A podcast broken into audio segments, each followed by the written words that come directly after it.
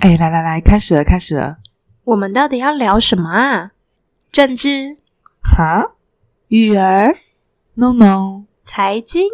当然不是。妈妈搞什么鬼？听听是谁在搞鬼。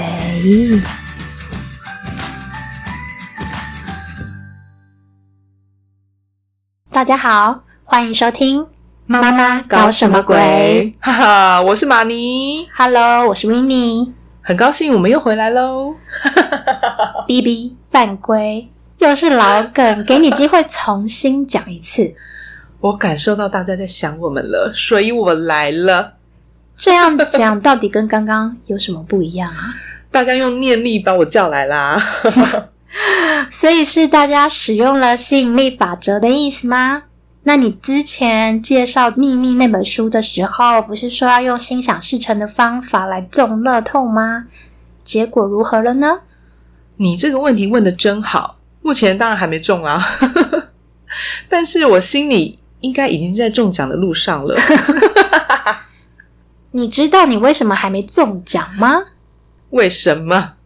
因为你还没有用冥想的方式把已经中奖的感受带到潜意识里面啦。啊？这是什么小 paper？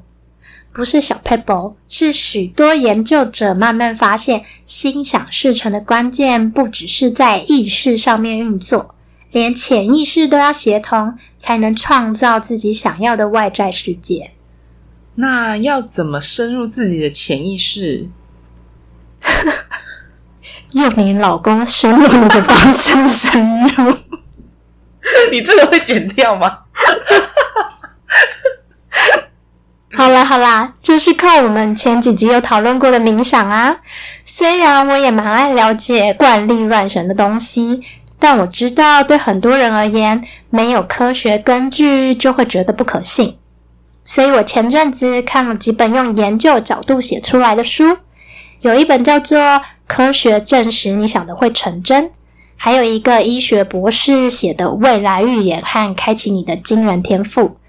作者都提到脑波状态是如何影响我们的生活，而脑波的改变又跟冥想息息相关。哎，我突然想到，网友们都说唐风会控制大家的脑波。所以啊，如果我们不想被别人控制脑波，就先来了解自己脑波的运作方式吧。快教我！好，请先缴学费。那你先讲一下大纲，让我听听看啊。听得不错，我会考虑付费。怎么感觉是 OK？那好吧，我请听众赞助好了。如果听完这集有感受到我的诚意，是可以小额赞助我们的哦，让我们有机会升级一下录音设备啦。毕竟我们两个现在是很困难的共用一支麦克风在录音的啊。其实两个人共用画面还蛮温馨的啦。但是以后要邀请来宾的话，的确是需要多一支麦克风。好啊，所以欢迎大家点选资讯栏里的赞助连接，支持我们一下喽。话说回来，脑波是一种人的意念吗？脑波其实是指脑中的频率，也就是脑部散发的能量场。所以在介绍各种不同的脑波前，我们先来聊聊能量场是如何影响我们生活的。好了，能量场啊，是不是就像是一看到某人就会特别喜欢在他身边的感觉？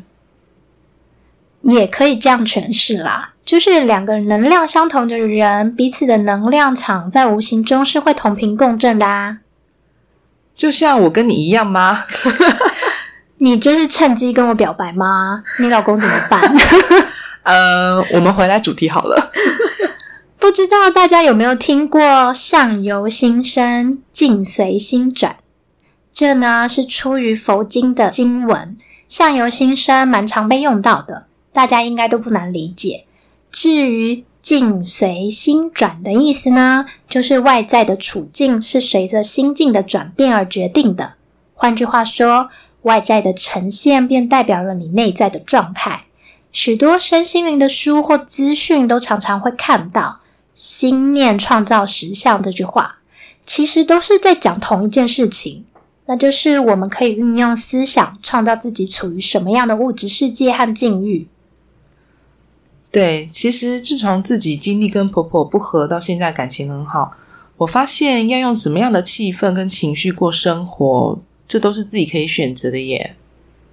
但有趣的是啊，从小到大的教育没人教我们境随心转这件事情，诶于是大部分的人都是心随境转，让外在的发生决定了自己的心情如何，当然也就苦不堪言啦。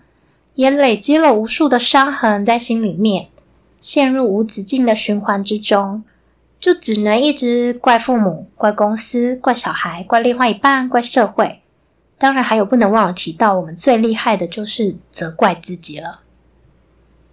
你说的没有错耶，我们好像都没去想过，如果世界是这样运转的话，也很不合理。也许有人觉得宗教或身心灵在讲的这些。太玄了，不一定能认同。那我们就从科学的角度讲起。《未来预演》和《开启你的惊人天赋》这两本书的作者擅长的领域是神经科学。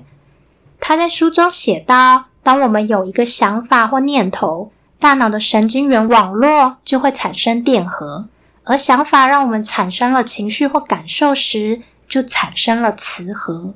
两者结合就会成为电磁场，也就是一个人的生存状态。就像我们都知道，地球也有自己的磁场，虽然我们看不到，但却实实在在的影响了生活的许多层面。所以，我们每一个想法都会产生一个肉眼看不见的电波，是这个意思吗？差不多是这个意思啦。因为想法呢，又会产生各种不同的情绪。情绪也是一种能量啊，于是念头和情绪加总在一起，就是我们整个人的能量场了。甚至我们的每一个细胞也都有各自的电磁场。再细一点去看的话，组成细胞的原子电子也都有电磁场哦。所以啊，假设一个人常有的念头是觉得自己很棒，所以相信一切都有可能。这种时候，情绪通常是充满希望而且愉悦的，那可能就会产生丰盛的能量场。反之，如果常常的念头是觉得自己不足够，害怕事情都会做不好，那产生的情绪通常是低落且担忧的，那可能就会产生匮乏的能量场了。嗯，匮乏能量场让我联想到灰色，其实不是匮乏就不好哦。而是宇宙法则是同频共振的，也就是说，我们只能接收相同能量的事物来到生活中。如果你是匮乏的能量场，只会吸引更多感到不足够的事情，用来证明你的想法是对的啊。但如果这不是你想要的生活，那就要调整频率。简单的说啊，就像如果我们想要听广播 FM 九八点一的频道。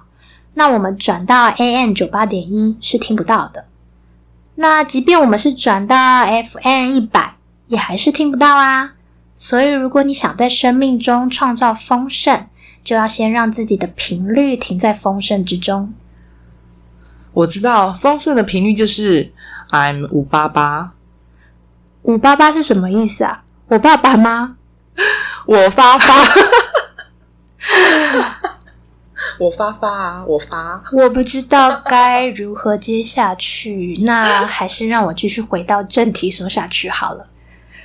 作者另外还从近代兴起的量子力学角度来解释意识造成的影响，在量子力学中发现了一种现象，称为观察者效应，或称为波函数塌陷，在几个不同的实验中都得到共同的结论。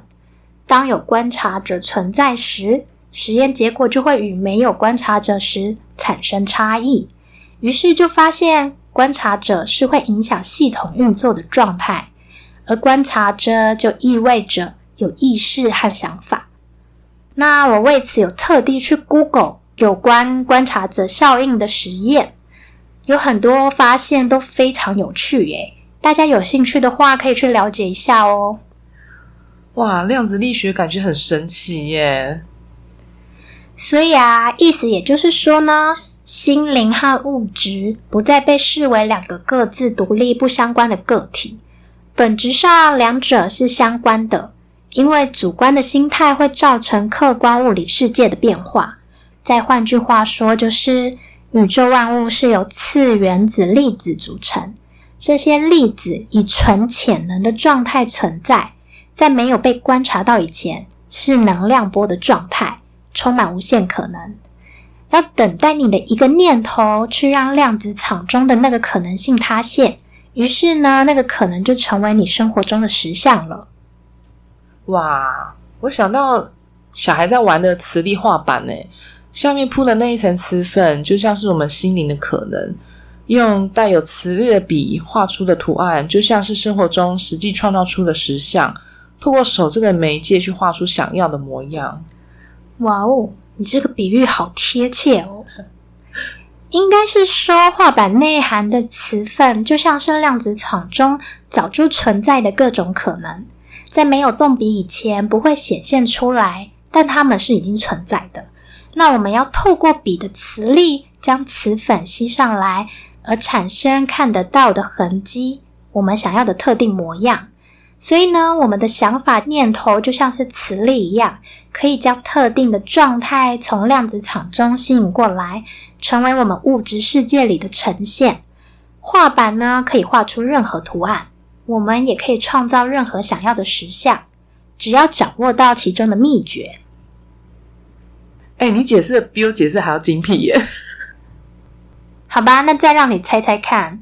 我们每天脑中会有多少想法？嗯，人家都说三千烦恼丝，所以是三千个吗？六千好了。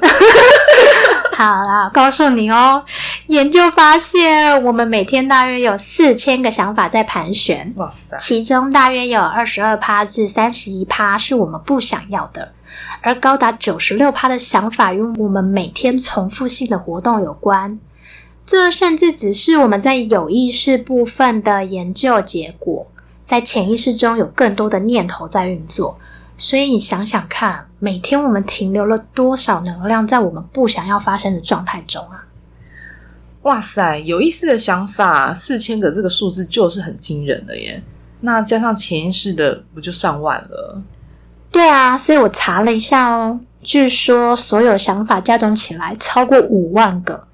所以啊，当我们以惯性思维的存在状态在生活时，也就会以同样的思考去预测未来，那就只能一再的重复过去，也就会使你的每个现在都跟过去没有什么不同。也就是说呢，你的未来最终也会是过去。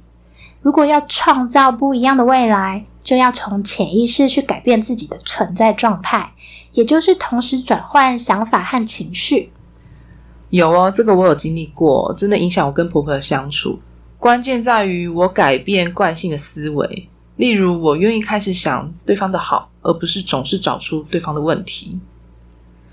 科学证实，你想的会成真。这本书中有提到啊，并非是物质创造了能量，而是能量建造了模板，模板再聚合成物质。意思就是说，先有了能量。才基于能量的状态组织我们肉体的状态。举例来说，如果割伤了手指，是身体的电磁场提供蓝图，让新细胞能够按图索骥，使皮肤重新生长。这个论点其实完全颠覆了我过去的认知。我们过去都以为是自己的肉身去创造气场，或是产生能量场，对不对？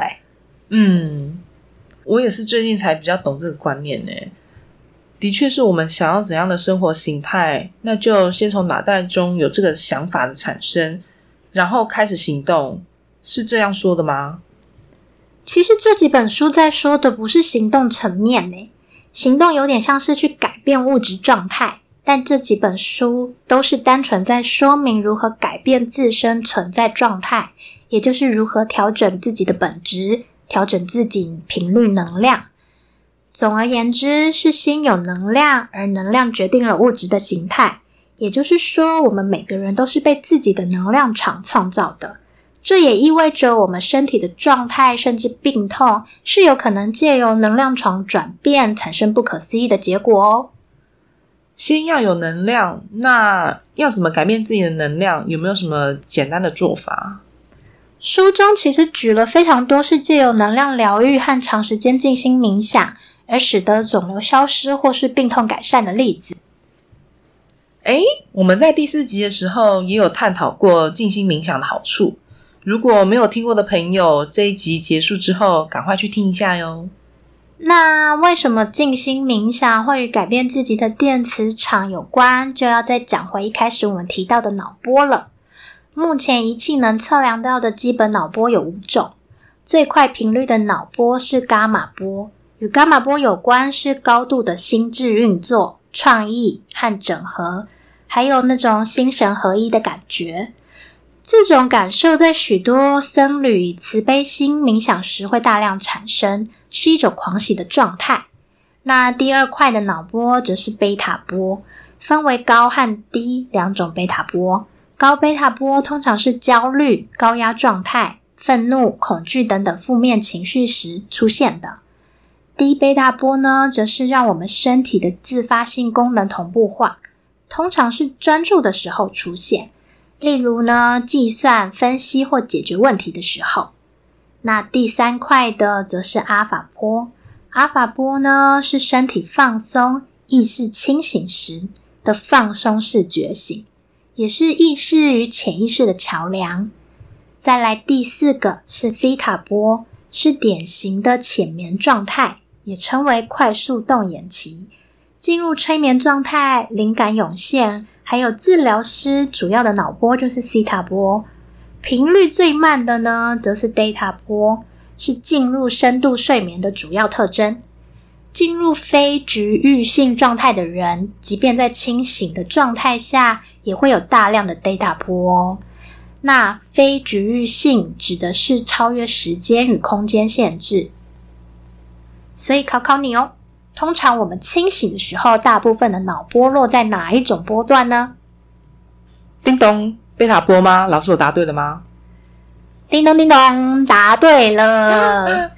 贝塔波呢，是负责处理感官讯息，并试图创造外在和内在世界之间相关的意义，在一定的程度上反映了我们的意识及理性思考，还有警觉性。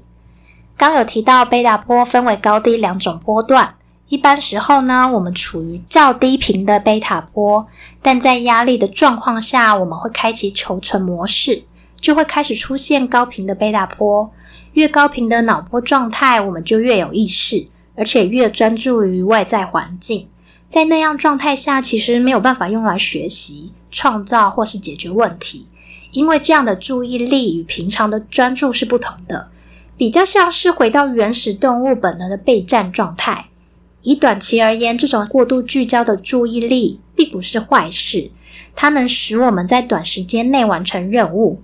但如果长期处于这种紧急模式下，就会严重的身心失衡。求生存的想法也容易诱发出恐惧、焦虑、不安、痛苦、竞争等等的心理状态。但我们许多人长期都让自己处于高频的贝塔坡。于是就造成了失眠、抑郁、强迫等等的现象。哇，老天啊！在现代社会这么竞争的环境里面，应该有不少人处在这个状态吧？对啊，就包括你和我啊。我们其实曾经都在这种状态中而不自知吧？一直拿外在来定义自己，把自己放在高压的状态中，还以为这样才是正常的。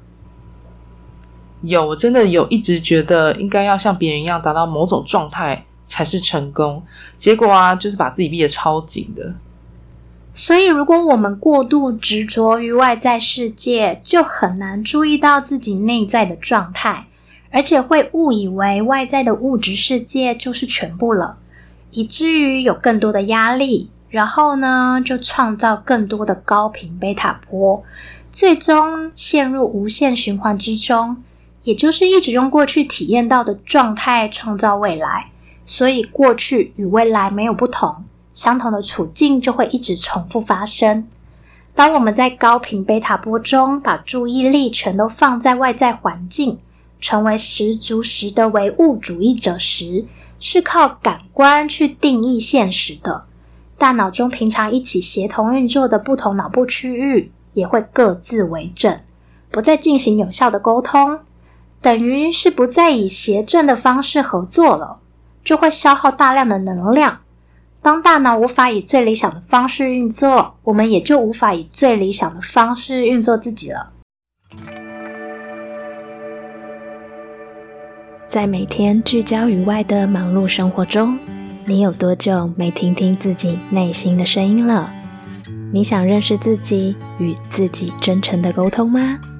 你想探寻自己人生的更多可能吗？你想深入内心，与自己的过去和解吗？你是否知道，我们生命此刻的状态早已写好剧本，埋藏在潜意识之中？只是自己没有发觉而已。潜意识中的信念决定了我们的行为，而行为又会决定生命的方向。因此，命运是掌握在自己的一念之间。想要翻转人生，就要从根源着手，挖掘内心深处的限制性信念，解锁潜意识的密码，才有机会创造属于你的理想生活。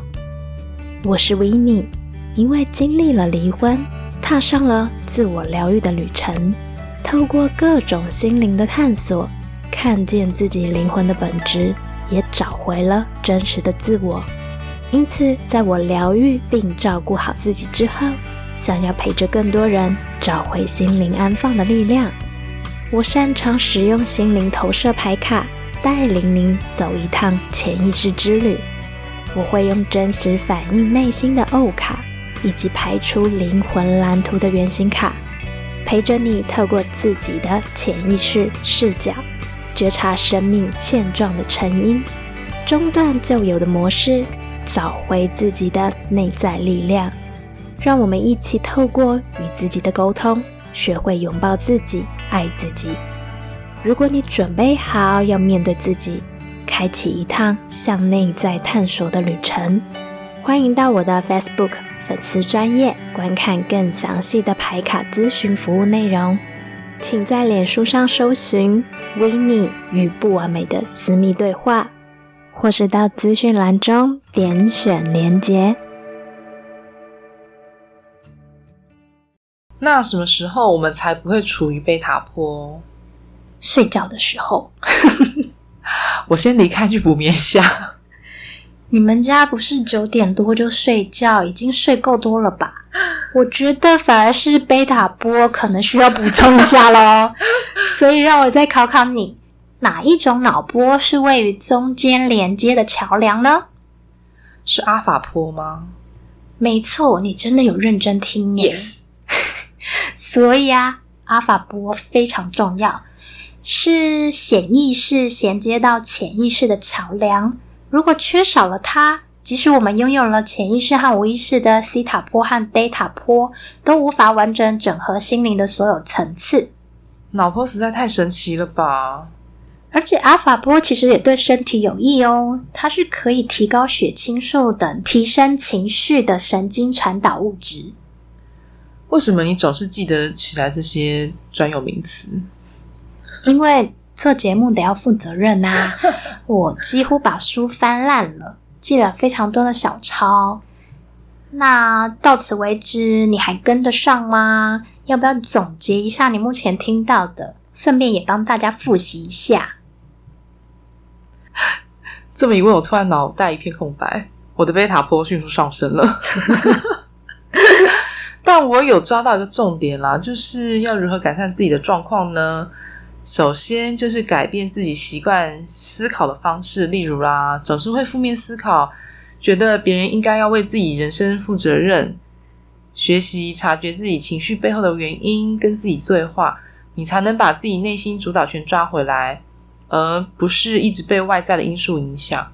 这么一来，才能让正面思绪留下来。如此调整好之后呢，你的能量呢频率也会变高了，是不是这样说的？我怎么觉得你不是在总结刚刚讲的内容而已，比较像是在总结我们过去八集以来的内容吧？我们刚刚有讨论到觉察自己吗？自己自己觉察了自己。到目前为止，唯一的重点应该就是境由心造。白话文就是环境是由自己心智所创造的，想法和情绪都会产生能量，而能量决定了我们所处的物质世界。只是呢，我是用了各种不同科学论点在说这件事而已啦。我也算是融会贯通了吧？好哦，那我就要继续说一下我们神秘的大脑喽。我之前看《刻意练习》这本书的时候啊，里面有提到。不只是大脑还在发育的小孩可以刺激长出新的神经网络，即便是我们成人，我们的脑部也都会因为刻意练习某种专长而能产生变化。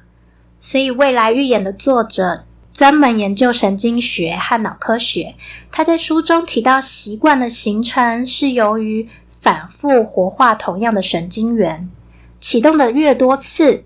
同一群神经细胞就连接的越紧密，以至于成为特定模式的长效组织。因此，经常重复的思想、行为或感受都会成为自动或无意识的习惯，创造出更多相似的经验，而后又重复强化相同的神经元，变成一个深陷其中的循环。所以，大多数的人都没有发现。每当回想起一个高度紧绷的情绪体验时，会让大脑启动跟以前一模一样的程式，活化一组老旧的大脑回路，并再次强化及僵化这些回路，也就使得自己成为了环境的奴隶，形成一个由习惯打造出来的你，允许自己放弃主宰命运的权利，甚至误以为是环境促使你成为受害者。而没有发现自己就是这个循环的创造者。举个例子来说好了，假设过去你经历在职场上对别人掏心掏肺的帮忙之后，对方却在背后捅你一刀，让你失去工作之类的。所以呢，自此之后，你可能就会产生一个信念：是信任和帮忙会换来伤害。于是你就习惯性的先质疑别人。甚至带到生活中，筑起一道墙，不愿意信任别人。久而久之，这个变成大脑的自动化反应，在各个领域你都无法打开心房，而将别人隔绝在外。而且每一次想到当时的状况，气愤、伤心的感觉依然存在，就再度加强了大脑对于别人不能信任的这个想法。所以就更加觉得没有任何人是可以信任的。而且发生更多外在事件，让你证明别人都有可能伤害你。那要怎么打破这个僵局呢？唯有改变习以为常的思考和感受方式，也就是打破过往固化的触发神经模式，才能在你的世界中创造新的实相。那当我们拥有的知识越多，就会连接越多不同种类的神经网络。并越有能力去建构一个更复杂与详细的模型。也就是说，我们要让更多新的观点进入，触发更多不同的神经元，才能打破僵局。不再以为目前的生活状态就是真实。我这几年是真的深刻体验到，还有非常非常多未知的领域，所以没有什么是绝对的。常常我们信以为真的，反而都困住了我们。也可以说不给自己设限，让自己去体验各种可能。就像我也没想过有一天跟维尼会出来录节目，所以也就是说，我们节目中谈论的各种怪力乱神的观点，也都是一种新可能。只要愿意打开心去尝试看看，也许就能为你的生命带来很多的不同哦。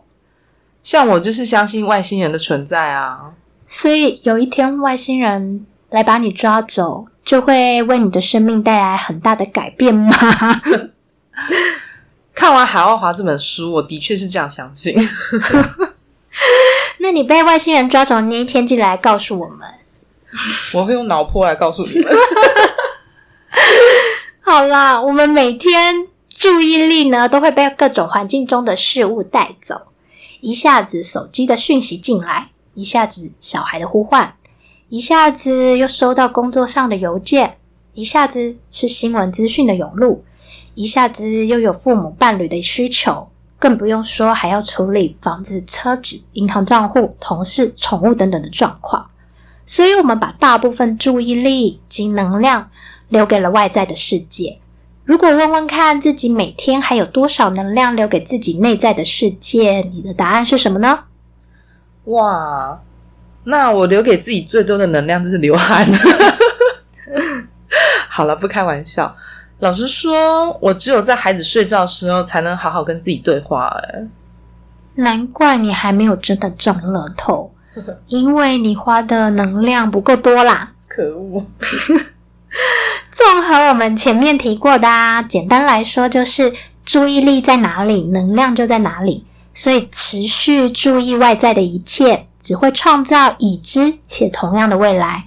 如果不想要，那么就花点时间，把注意力留给内在的心灵力量，利用明确的意图，加上扬升的情绪，是让自己停留在想要未来的能量场中的方式。当你停留在那样的能量场中越久，越能将量子场中振动频率相对应的那个可能召唤过来。而如果你对想要的事物很明确，却很难想象未来发生时会有什么样的感受。那么呢，可以试着把感恩的情绪放进去，是一个很好的方式。因为感恩是很强大的能量，通常感恩是你已经受惠之后的感受。那在尚未经验以前，先去体验感恩的状态，就会有效转变我们散发的能量场了。我想这也是一部分的母亲会遇到的问题。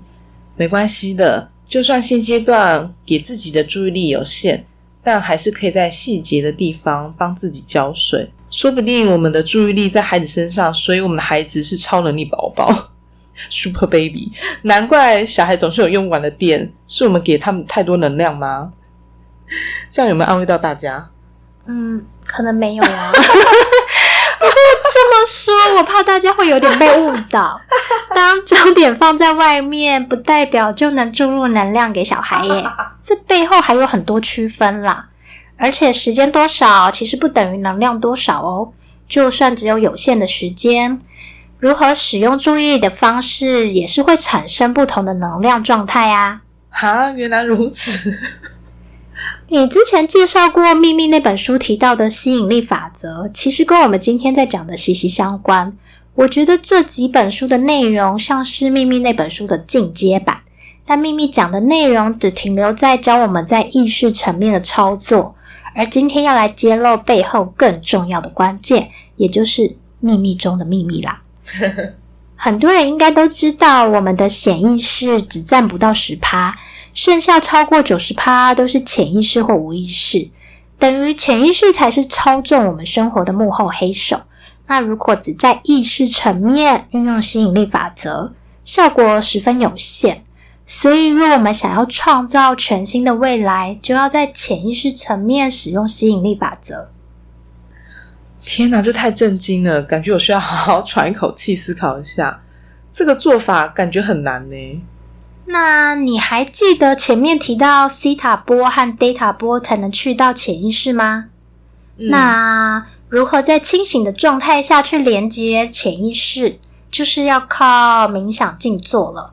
透过静坐，会让我们身体和头脑的警惕状态自然而然的减缓，脑波就会从只注意外在世界的贝塔波，逐渐的慢下来到阿法波这个连接的桥梁。分析性思维呢，也会开始变得缓和，就会从求生状态进入更具创造性的状态，大脑也会进入更有秩序、同调性更高的脑波模式。如果长时间持续练习，就能在静坐中进入西塔波，这是一种心灵清醒但身体沉睡的时刻。而在这个领域，就能将潜意识中负面的想法扭转为较正面。或是说与自己想要未来有关的想法，而能真正更改自己内在的城市设定了。心灵清醒，但身体沉睡。我想到毛利小五郎，我先好好去静心一下好了。所以你现在知道要如何才能加快心想事成的脚步，有效的使用吸引力法则了吗？我脑袋有点打结，你直接告诉我好了。好啦，结论就是啊，借由静坐冥想，让自己的脑波到达潜意识的西塔波，然后在那样的状态下，运用吸引力法则，让自己想法和情绪同时产生同频率的电磁波，也就是心脑谐振。这样便能真正借由内在存在状态的改变，使自己与想要未来的频率接轨，最终让预想的未来在生活中实际发生。终于把这三本书的精华讲的差不多了，但你会不会觉得这集的资讯量有点太多了？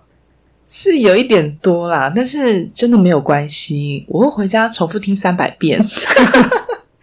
好吧，那如果大家听完还是似懂非懂的。那么，Podcast 的好处之一就是可以重复再听。你可以多听几次，慢慢消化今天的内容。或是我也有针对《未来预言》这本书写过介绍的文章，你可以从资讯栏点选连接观看哦。或者直接买书出来看也可以。那你要不要说一下书名是什么啊？对，其实书中还有很多内容是关于如何借由静心改变体内免疫蛋白及基因表达的方式，以至于呢可以改善病痛的研究。大家真的可以去找来看看哦。那其中一本书呢是 Donson Charge 的著作《科学证实你想的会成真》，另外两本书则是 Joe Dispenza 的著作《未来预言》和《开启你的惊人天赋》。然后呢，Joe Dispenza 博士在这两本书中其实提供了很多冥想的练习。如果你有兴趣，欢迎加入我们的脸书社团留言告诉我。如果有很多人想要练习，我就把它录制成中文的冥想引导，提供大家一起创造全新可能的未来。社团加入方式可以在脸书搜寻“妈妈搞什么鬼”，或是直接点选资讯栏里的链接哦。那如果想更多认识我们，也都欢迎到我们脸书粉丝专业私讯我们哦，链接也都会放在资讯栏中。那如果你喜欢我们的节目，请多多分享给朋友，让更多人可以一起心想事成吧。今天就到这里，说拜拜啦，下次见啦，拜拜拜拜。我今天一口气讲这么多知识类的论述，有一种老高上身的感觉耶。那你有小莫上身的感觉吗？没有，我只有感觉到我是麻瓜。